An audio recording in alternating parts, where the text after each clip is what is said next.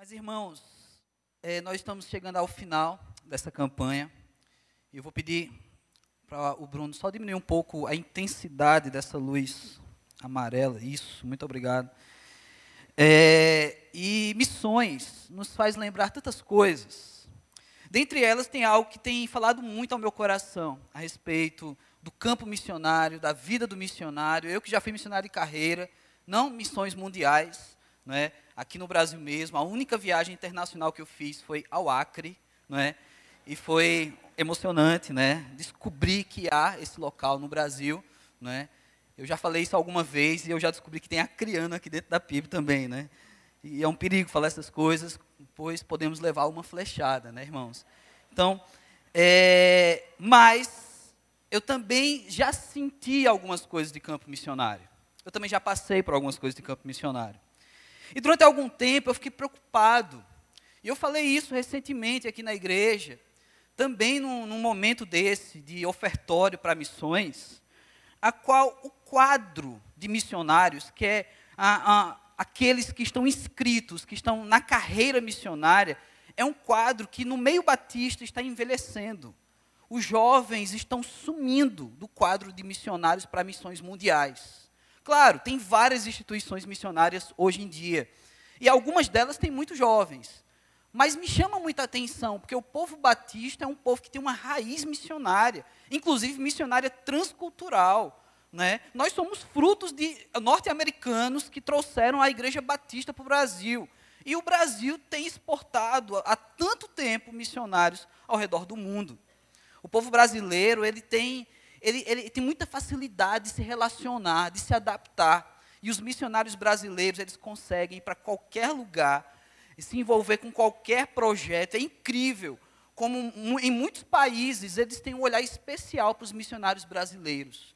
Porque parece que é fácil para o brasileiro se adaptar. Mas, no fundo, no fundo, todos nós sabemos que não é tão fácil. Na minha opinião, um dos motivos que tem levado aos jovens desistirem do campo missionário não é pela falta de pregação sobre isso, não é pela falta de desafio sobre isso, porque continuamos sendo desafiados, continuamos pregando sobre isso, porque a palavra de Deus fala sobre missões. Porém, hoje existe no âmbito familiar muito incentivo aqui, meu filho, você precisa ganhar dinheiro. Meu filho, você precisa passar. Meu filho, você precisa entrar num curso que dê renda, que dê lucro. Meu filho, você precisa ter uma vida diferente da que eu tive, porque a minha vida foi sofrida, mas a sua tem que ser melhor do que a minha. E, paralelo a isso, o discurso de muitos missionários, quando iam falar o que nós chamamos de testemunho, era, era discursos amedrontadores. Missionário, sei lá, na, na Albânia, vinha compartilhar aqui que, esse irmão, um dia eu estava sem nada em casa e eu orei a Deus para por um pacote de biscoito recheado. Sabe, você olha assim para um missionário que, dá um, que diz um discurso desse, diz, rapaz, o camarada orou por um pacote de biscoito recheado. Meu filho não vai passar por isso de jeito nenhum. Meu filho não precisa passar por isso. Não é? E muitos missionários desses, se você perguntar, a maioria deles, que sofreram em campo missionário, que passaram necessidade em campo missionário, eles viveriam tudo outra vez. Eles passariam por tudo outra vez. Sabe, porque a, a tônica que me leva a, a crer que é, vale a pena fazer missões, está nessa palavrinha que nós vamos trabalhar nela hoje, que é sacrifício. Sacrifício esse que nos impulsiona a crescer, a mudar, a avançar como igreja. E tantos realizaram tantos sacrifícios. Mas ainda hoje, sacrifício não é uma palavra que sumiu do nosso vocabulário, ela existe ainda, existe muito forte. Eu já conheci famílias em que, dependendo do, do, do emprego do marido, ele tinha que sacrificar muito tempo ausente da sua esposa e dos seus filhos, sacrifício, para honrar a família, para colocar dinheiro dentro de casa. Eu já ouvi casos também de jovens que sacrificaram é, o lazer, sacrificaram a, a, a, a, diversão, porque eles estão num, num momento da vida que eles têm que estudar e têm que estudar muito. Eu já ouvi casos, eu não sei se eu, eu não perguntei se eu poderia compartilhar isso aqui, mas algumas garotas bem próximas a elas. Eu ouvi na profissão de fé, né, semanas atrás, da turma que passou pelo batismo, e fica difícil você imaginar quem foi que falou isso, porque foram mais de 30 batismos, né? Mas a gente teve um testemunho na produção de fé de uma garota que ela disse que a amiga dela havia se convertido antes dela. E essa amiga dela começou a frequentar a igreja e elas tinham uma amizade, elas eram as melhores amigas. E quem é menina sabe disso, né? No, no mundo feminino tem essa coisa dos, das melhores amigas, não é? E aí, é, em determinado momento, a vida delas estava tão diferente porque uma havia se convertido e a outra não. Então você já imagina o que a não convertida começou a optar como estilo de vida, começou a ir para festa, começou a sair, começou a descobrir esse mundo. E a outra convertida começou a descobrir a nova vida em Jesus Cristo. E aí teve uma hora que essa menina chegou para a amiga dela, a melhor amiga dela, e disse: Olha, a nossa amizade acabou. Mas nós somos as melhores amigas. Pois é, nossa amizade acabou porque não dá, não dá mais para caminhar junto, porque meu estilo de vida é cristão. Hoje eu tenho Cristo na minha vida e infelizmente a gente vai precisar sacrificar essa amizade. O testemunho da menina é que ela chorava muito, ela sofreu muito com o fim dessa amizade. Mas através do fim dessa amizade, de outras pessoas que investiram tempo nela, ela percebeu o quanto valia a pena. E no último domingo foi o batismo dessa menina, que havia sofrido por perder uma amizade de alguém que se converteu um sacrifício válido, para que houvesse sim conversão genuína, para que houvesse entendimento.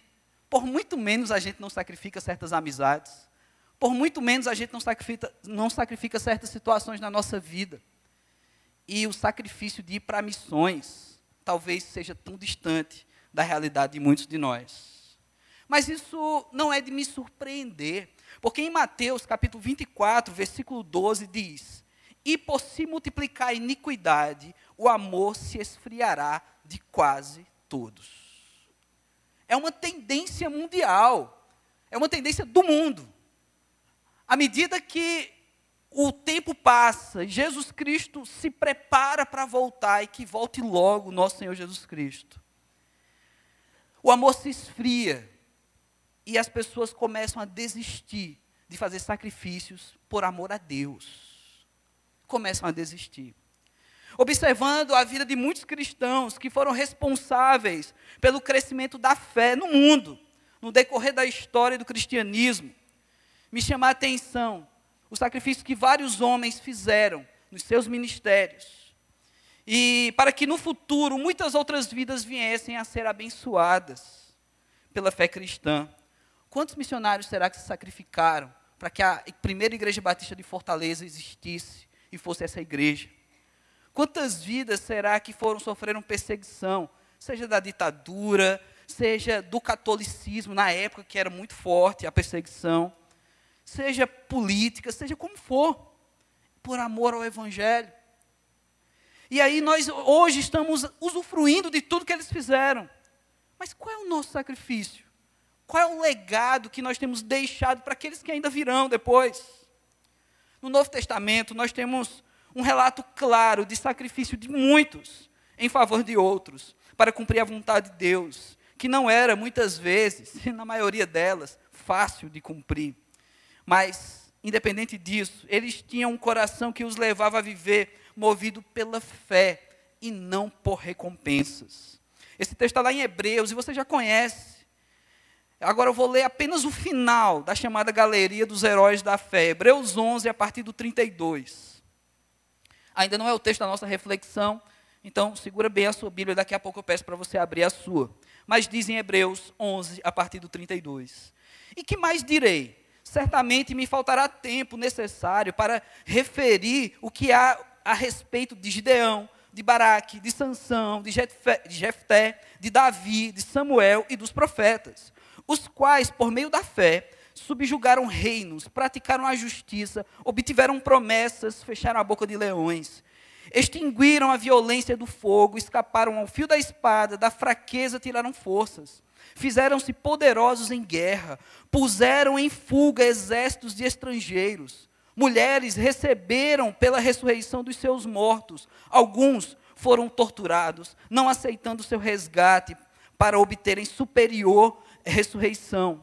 Outros, por sua vez, passaram pela prova de escárnios e açoites, sim, até de algemas e prisões. Foram apedrejados, provados, cerrados pelo meio, mortos ao fio de espada, andaram peregrinos, vestidos de pele de ovelhas e de cabras, necessitados, afligidos, maltratados, homens dos quais o mundo não era digno, errantes pelos desertos, pelos montes, pelas covas, pelos antros da terra. Ora, todos estes que obtiveram bom testemunho por sua fé, não obtiveram, contudo, a concretização da promessa, por haver Deus provido coisa superior a nosso respeito, para que eles, sem nós, não fossem aperfeiçoados.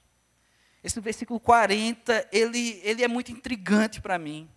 Porque depois que o autor de Hebreus traz é, é, essa galeria de verdadeiros heróis, de gente que sacrificou vida, que mudou o roteiro da sua vida, que mudou sua agenda para servir a Deus. E apesar de não ter colhido dos frutos do seu trabalho, e pior, ainda sofreram como fruto do seu trabalho. No final, nesse versículo 40, ele diz que Deus havia provido coisa maior a nosso respeito, a nosso. Como assim? O que, que a gente tem a ver com esses? é que por meio dos atos, por meio das ações desses homens e mulheres que acreditaram, que se sacrificaram por amor a Deus, nós seríamos aperfeiçoados, a nossa fé se alimenta neles. Mas que por meio de nós o amor de Deus também se aperfeiçoe. Isso não pode parar. Isso não pode. Nós não podemos ser apenas consumidores do Evangelho. Nós temos que ser canais do Evangelho. O Evangelho tem que entrar e sair de nós. Ele tem que passar por meio da igreja e atingir e alcançar muitos outros. Eis o grande desafio de ser igreja nos nossos dias. Porque hoje em dia tudo se compra. Tudo. Você terceiriza qualquer coisa. E não tem sido diferente com missões. A gente terceiriza missões. Ah, eu não posso ir. Eu não posso contribuir, mas eu posso orar. Ah, eu não tenho tempo nem para orar, porque eu trabalho tanto que eu posso contribuir. Eu até posso ir, mas eu acho que eu posso fazer coisas melhores aqui na minha terra. E há tantas desculpas, tantas respostas para isso. Sabe, quando era criança, eu gostava de fazer algumas experiências com insetos, né? Você, não sei se você foi uma criança boa, né? Eu não fui. E eu dei algum trabalho para os meus pais. Eu não vou falar aqui das experiências que eu fazia com animais, porque é um pouco mais pesado isso, né? Mas com os insetos a gente releva, a gente acha bom.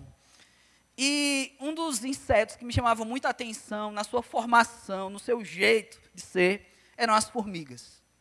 Me chamava muita atenção as formigas. Talvez por isso que eu nunca cresci, eu sempre quis ser uma formiga. E o mundo das formigas tem as raças, tem os tipos de formigas e tem as atividades que são diferentes conforme o tipo de formiga. Mas tinha uma formiga em especial que me chamava muita atenção, e eu morava numa casa e muito grande, e tinha um terreno muito grande, e eu fazia algumas experiências com esses insetos. Entre elas era a experiência da água. Eu queria saber quanto tempo durava uma formiga dentro da água. Era uma experiência muito saudável para mim, para a formiga não. Mas uma vez me chamou muita atenção uma espécie de formiga. Essa espécie de formiga, quando eu, come, eu preparei um, um, um, uma armadilha de água para essa, essas formigas. Enquanto elas iam passando, eu fui jogando água. E à medida que elas continuaram querendo passar por esse caminho, elas começaram a morrer na água. Elas se jogavam na água porque era o caminho delas, e eu mudei o caminho delas. E, minha, e eu ficava rindo, criança, né, porque a formiga não prepararam um desvio. Elas continuaram seguindo o mesmo ritmo, o mesmo caminho, apesar da água. E eu comecei a a marcar o tempo de quanto tempo elas tinham de vida dentro d'água. Né? Só que uma coisa me chamou muita atenção, à medida que várias formigas morreram, essas formigas mortas criaram uma ponte, e as outras começaram a passar por cima e continuaram o seu caminho. E outras sobreviveram. Isso até hoje fala ao meu coração. Porque, na verdade, o que missionários no passado fizeram, e que missionários hoje em dia ainda fazem, são verdadeiras pontes de sacrifício gente que dá a vida por amor ao Evangelho, gente que dá a vida porque ama vidas, gente que dá a vida porque quer ver pessoas convertidas. E que muitas vezes sacrificam vidas, sacrificam felicidade, sacrificam, é, é, num contexto nosso, a curtição, sair, se divertir, ir numa praia, para que outros passem por cima deles e sejam cristãos e sigam seu caminho. a gente precisa continuar vivendo essa experiência. A gente precisa continuar aprendendo o que verdadeiramente devemos sacrificar por amor ao Evangelho, por amor a Deus. Porque outros sacrifícios a gente consegue fazer. Eu citei no começo da mensagem pais que muitas vezes sacrificam o tempo de qualidade com os filhos por amor ao trabalho ou por amor aos próprios filhos para dar-lhe uma boa educação, para dar um bom prato de comida para os filhos. É sacrifício. É sacrifício.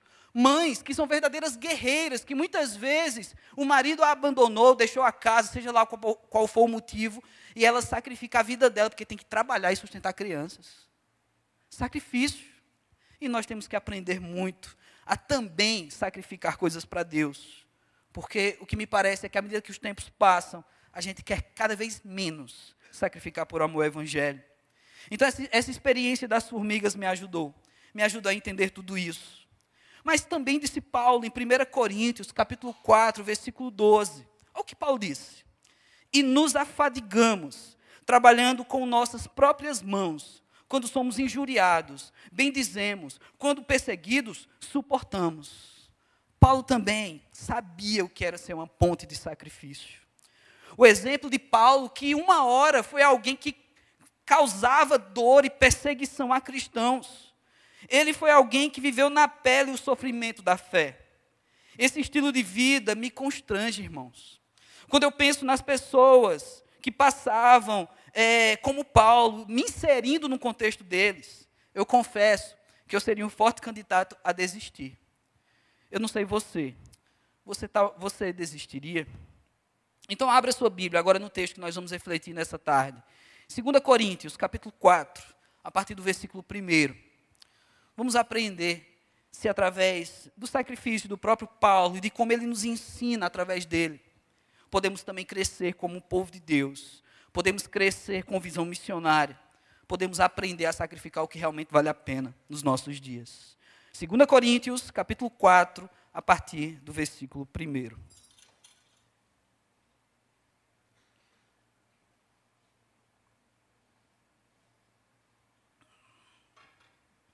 está escrito na palavra de Deus.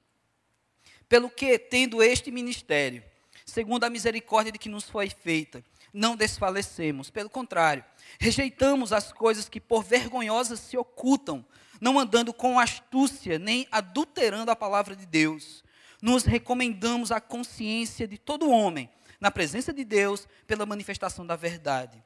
Mas, se o nosso evangelho ainda está encoberto, é para os que se perdem que está encoberto nos quais o Deus desse século cegou o entendimento dos incrédulos, para que lhes não resplandeça a luz do evangelho da glória de Cristo, o qual é a imagem de Deus. Porque não nos pregamos a nós mesmos, mas a Cristo Jesus como Senhor, e a nós mesmos como os vossos servos, por amor de Jesus. Porque Deus me disse: das trevas resplandecerá a luz. Ele mesmo resplandeceu em nosso coração para a iluminação do conhecimento da glória de Deus na face de Cristo. Temos, porém, esse tesouro em vasos de barro, para que a excelência do poder seja de Deus e não de nós. Em tudo somos atribulados, porém não angustiados, perplexos, porém não desanimados, perseguidos, porém não desamparados, abatidos, porém não destruídos, levando sempre no nosso corpo o morrer de Jesus, para que também a vida se manifeste, a sua vida se manifeste em nosso corpo. Porque nós que vivemos somos sempre entregues à morte por causa de Jesus, para que também a vida de Jesus se manifeste em nossa carne mortal, de modo que em nós opera a morte, mas em vós a vida. Tendo, porém, o mesmo espírito da fé, como está escrito, eu criei, por isso é que falei. Também nós cremos, por isso também falamos. Sabendo que aquele que ressuscitou o Senhor Jesus também nos ressuscitará, com Jesus e nos apresentará convosco. Porque todas as coisas existem por amor de vós, e para que a graça, multiplicando, se torne abundantes as ações de graças por meio de muitos para a glória de Deus. Por isso não desanimamos. Pelo contrário, mesmo que o nosso homem exterior se corrompa, contudo, o nosso homem interior se renova de dia em dia, porque a nossa leve e momentânea tribulação produz para nós eterno peso de glória, acima de toda comparação, não atentando nós nas coisas que se veem, mas das que não se veem, porque as que se veem são temporais, e as que não se veem são eternas. Amado Deus, aplica a tua palavra em nossas vidas, em nossos corações, ó Pai. Que nós, como igreja, Senhor Deus, cresçamos, ó Pai, como teu povo, reconhecendo, Senhor Deus, aonde devemos sacrificar por amor a Ti, ó Pai.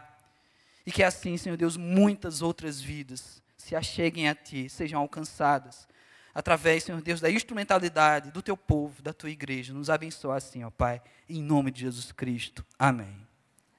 Irmãos, esse texto é um texto muito difícil. Primeiro, que eu acabei escolhendo um, uma fatia de texto muito grande para compartilhar, para pregar nessa tarde. E provavelmente a gente vai terminar essa mensagem já no final do segundo culto, né, pelo tempo que eu vou ficar aqui. A interjeição, não, não é? esse advérbio de, advérbio de negação, aparece na versão bíblica que eu li, 13 vezes aparece não. E por que um texto que fala tanto não pode ser um texto a nos motivar a viver sim a vontade de Deus? E, na verdade, esse advérbio aparece realmente para afirmar.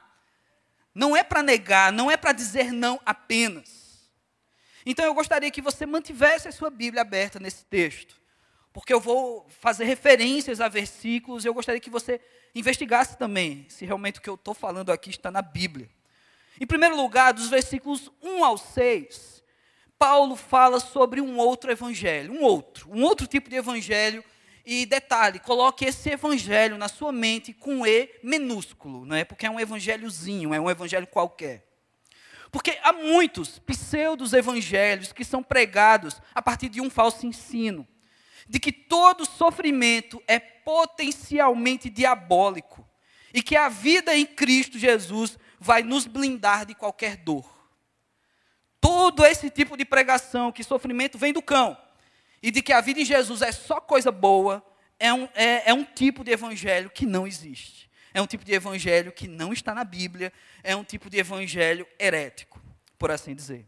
Ao olharmos para a Bíblia, para a palavra de Deus, percebemos que não é assim. Seja o ministério do próprio Cristo que sofreu, seja na vida daqueles que o seguiram, os cristãos. Nesses primeiros versículos do capítulo 4, Paulo está criticando a pregação de falsos ensinos. E especialmente nos versículos 3 e 4, ele fala que o evangelho está encoberto para os que perecem, pois as suas mentes foram obstruídas pelo Deus desse século, por Satanás. As pessoas tiveram sua mente obstruída para não entender o evangelho. Será que o que acontecia lá em Coríntio, nessa igreja, é diferente do que acontece nos nossos dias? Será que não tem tanta gente ouvindo falar de um Deus, de um Jesus e até de um Espírito Santo, sem ser realmente quem Deus é, quem Jesus é e quem o Espírito Santo é? E será que essas pessoas estão com a mente obstruída pelo Deus desse século? Sabe? Igrejas que prometem coisas que a Bíblia não promete, elas simplesmente estão dando o que Deus nunca deu. Elas simplesmente estão oferecendo o que Deus nunca ofereceu. Então, olhando para a palavra de Deus, o sofrimento, por assim dizer, o sacrifício, ele é necessário na caminhada cristã. Muitas vezes a gente quer suprimir todas essas coisas. Muitas vezes nós procuramos uma fé, ou um tipo de pregação, uma comunidade de fé, ou um local que diga: olha, você não vai sofrer mais. Olha, tudo isso vai acabar. E eu posso dizer para os irmãos também, olhando para a palavra de Deus, que vai chegar a hora que você não vai sofrer mais, que tudo isso vai acabar, mas isso é na glória, isso é no céu. Se Jesus voltar hoje, hoje mesmo, todo sofrimento vai acabar. Mas se Jesus só voltar em 2020, 2022, não é? Eu não estou aqui querendo acertar uma data, não. É porque eu estou pensando nos filmes da Marvel que vai passar até lá.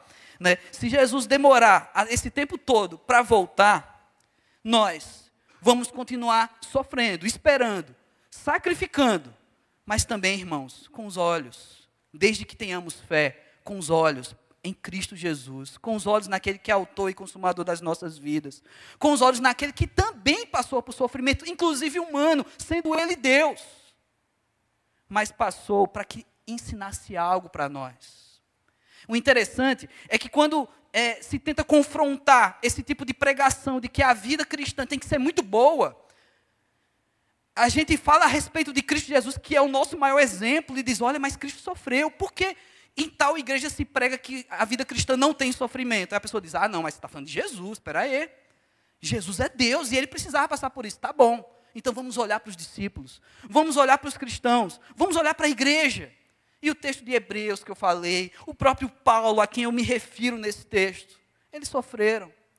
E agora, não é mais Deus não é Deus se fazendo homem em Jesus Cristo. Agora é o povo de Deus.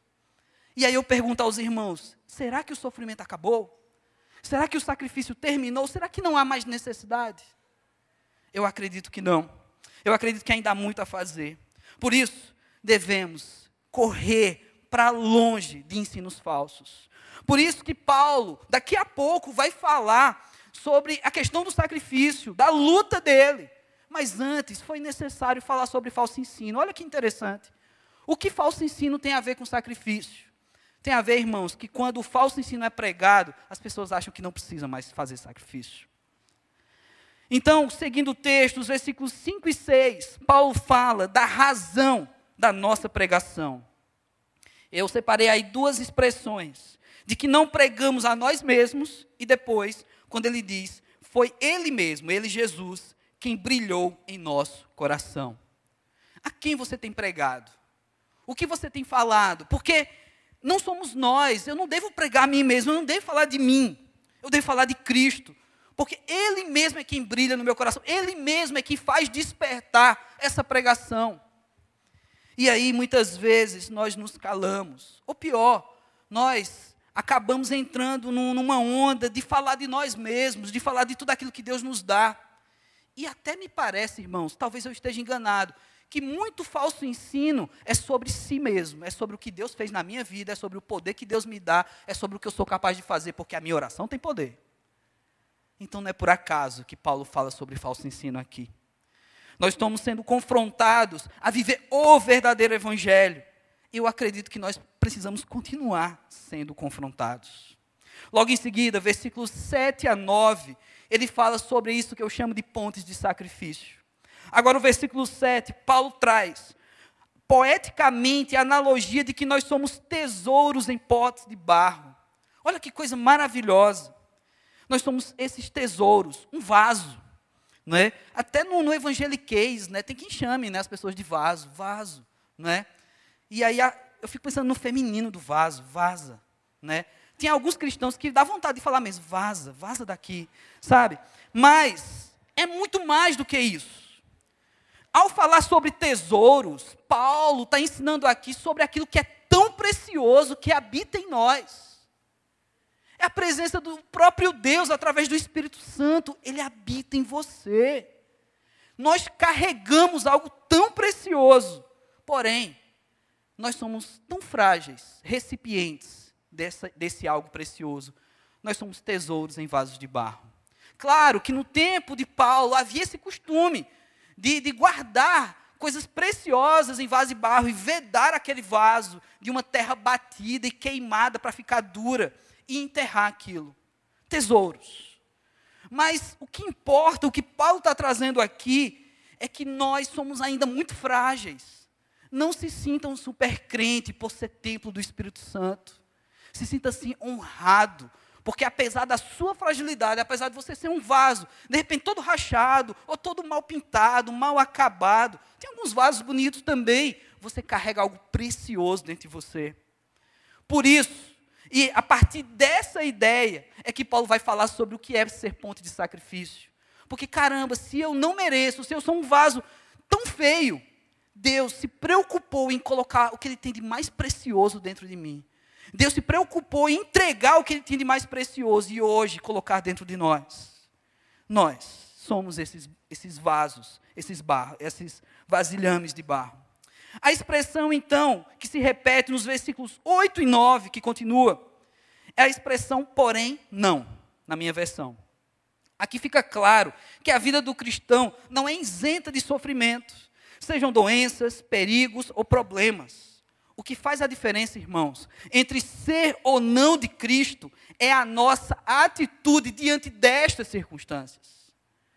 Porque um não cristão, ele também sofre. Um não cristão, uma pessoa que não tem Jesus, uma pessoa que nunca entregou sua vida, uma pessoa que nunca mudou para Deus, ela também sofre, ela também passa necessidade, ela também, porque a gente tem um costume de olhar só para quem se dá bem, né? E a gente fica que nem Davi muitas vezes brigando com Deus. Mas Senhor, porque os maus prosperam? A gente tem essa coisa de ficar olhando a grama do vizinho, e se o vizinho não for crente, a gente fica em crise com Deus. Porque a grama do não crente é mais verde do que a minha, Senhor. Porém, os maus também sofrem, irmãos. Os maus também têm problemas. A diferença é o comportamento após viver essas coisas, ou durante essas coisas. Como você tem assimilado isso na sua vida. Por isso, porém, não se repete aqui. Versículos 8 e 9, Paulo vem descrevendo várias situações na vida que não são fáceis. Porém, não.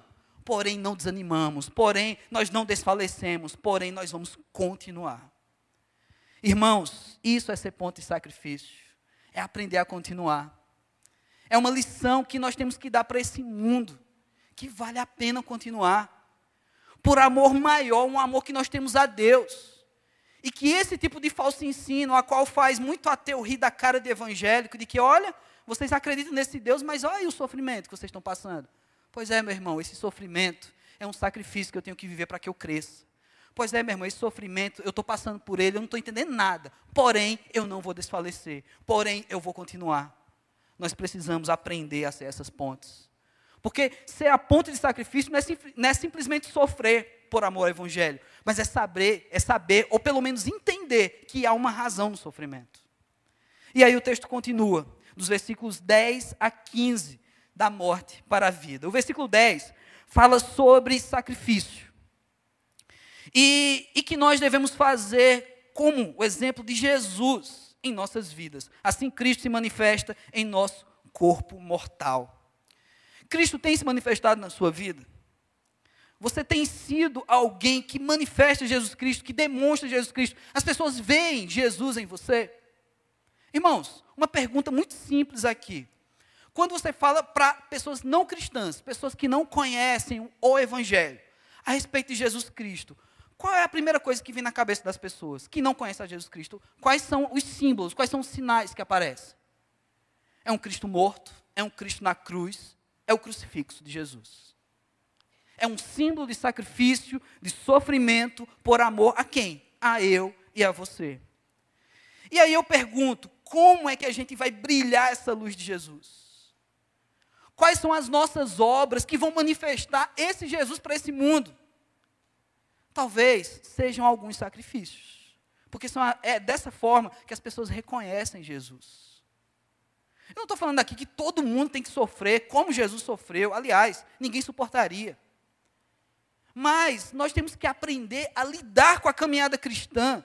E muitas vezes aquilo que negamos, até ser de Deus, por outrora, como eu falei no início, é, é até situações onde é pregado que tudo que é ruim vem do maligno, Pois é, de repente é Deus tratando, de repente é Deus cuidando, e o que nos falta é discernimento, é entendimento, é olhar para a palavra de Deus e perceber que eu não sou tão diferente dos seguidores de Jesus, e que porque eles passaram por tudo aquilo, será que Deus não está me permitindo passar também? Aliás, eu tenho seguidores na palavra de Deus que viram Jesus face a face, e nem por isso deixaram de sofrer. Imagina nós que crê só de ouvir falar, que contempla com a fé. A gente também vai passar por algumas situações, e talvez seja nos nossos sacrifícios, talvez seja nas nossas dores, que as pessoas vão ver o manifestado de Jesus Cristo. Talvez, e muito, muito, eu digo isso com muita certeza, não vai se pregar tanto Jesus Cristo, dizendo: olha, antes eu não tinha nada, hoje eu tenho dois carros, duas casas. Né? Antigamente eu sofria, né? porque as pessoas é, é, é, me exploravam pelo aluguel. Hoje eu alugo casas para as pessoas. É incrível esse depoimento, né? Pois é. Igrejas assim crescem. Constrói templos. E até homenageiam pessoas da Bíblia com esses templos. Porém, qual é o verdadeiro evangelho? O versículo 11 Paulo traz a experiência pessoal e contextual das perseguições. E ainda que hoje isso exista no mundo, talvez esteja um pouco de, distante da nossa realidade. Ah, não, mas o que Paulo aí, traz aí no versículo 11 é um tipo de sacrifício que só vive quem está no campo missionário, que só vive quem está lá do outro lado. Pois é, e que talvez Deus queira trazer isso mais para perto de nós. Talvez Deus queira trazer esse tipo de perseguição e sofrimento muito mais próximo, para que a gente também manifeste, para que a gente também mostre de Jesus Cristo em meio à dor. Nos versículos que vão seguindo, a partir do 12, ele fala do contraste que fomos resgatados da morte para a vida. Isso me parece uma inversão de sacrifício. Pensa bem, passar da morte para a vida, sacrifício é mortificação, sacrifício é da vida para a morte. Pois é, e Paulo traz essa inversão, porque em Cristo Jesus nós temos a justiça, que se faz necessário para que tenhamos vida e vida eterna. Então, todo sacrifício cristão, ele é para a vida. Por isso que você, às vezes, vai conversar com missionários e a vida não está fácil. Mas ele diz: Eu preciso voltar para lá. Eu preciso ir para lá. Mas, meu irmão, você vai sofrer perseguição. Você pode até morrer. Mas eu preciso voltar para lá. Porque Jesus Cristo ressignifica tudo isso. Ao invés de ser um sacrifício para a morte, é para a vida. E ele sabe disso. Será que nós sabemos? Será que nós temos aprendido a nos sacrificar para a vida, para que tenhamos vida e para, que as pessoas tenham vida? É uma lição. Paulo sempre tem alguma lição para nos dar. E depois de falar sobre sofrimento, sofrimento este que leva até a morte, o versículo 15 trata de que todas as coisas existem por amor de Deus, por nós, e que devemos ser gratos apesar de tudo. Olha que loucura. Primeiro eu já digo que Paulo traz aqui uma ideia invertida. E agora, depois de falar todo o sofrimento e a possibilidade de morrer por amor a Cristo, ele diz que Deus faz isso por amor. Deus permite que soframos, Deus olha para o nosso sofrimento, permite o nosso sacrifício e às vezes faz com que o nosso sacrifício seja pesado por amor a nós. Mas que amor é esse, irmãos? Que amor é esse? Você que é pai, você faria o seu filho sofrer por amor? Como assim? Como é que faz seu filho sofrer por amor? Encerrando, caminhando para o final, nós precisamos nos animar pela fé. Porque essa mensagem parece uma mensagem muito pesada. E Paulo sabia disso. E aí ele traz ânimo, versículos 16 a 18. Aqui nós somos exortados a viver pela fé. Ou seja, olhando para aquilo que não se pode ver olhando para as coisas eternas, atemporais, invisíveis aos nossos olhos carnais. Dessa forma, nós podemos viver animados e pela fé animando uns aos outros. Ele disse: Porque a vossa leve e momentânea tribulação produz para nós eterno peso de glória acima de toda comparação. Leve e momentânea tribulação, irmãos. Paulo ele não está zombando, não. Ele não está sendo irônico com a sua dor, não. Ele não está sendo irônico com, com o sacrifício e o sofrimento dessa igreja, não. Quando ele chama de leve e momentânea, Paulo está entendendo que essa vida aqui, ela é curta, ela passa. Nós temos uma eternidade, então qualquer coisa diante da eternidade é curta, é leve, porque é incomparável. Aquilo que nós vamos viver na eternidade, na glória com Deus, é incomparável sua dor, sua caminhada, seu sacrifício, os nossos missionários em campo, sacrificando famílias, sacrificando vidas, sacrificando talvez um futuro que hoje você tem, um salário que hoje você tem. Esse missionário sacrificou, porque ele sabe que não é em vão. E que a gente possa assumir isso, tomar isso para as nossas vidas também. Assim como, parafraseando com algumas igrejas ao qual eu citei, sem dizer o nome, tome posse, meu irmão, tome posse do sacrifício não é da vitória, não é do dinheiro, não é tudo em dobro. Tome posse do sacrifício. Eu te desafio a hoje viver isso, pelo amor ao Evangelho. Que você seja uma ponte, que através da sua vida, mesmo que seja em meio à dor, outras vidas sejam alcançadas. Que Cristo seja percebido em nós.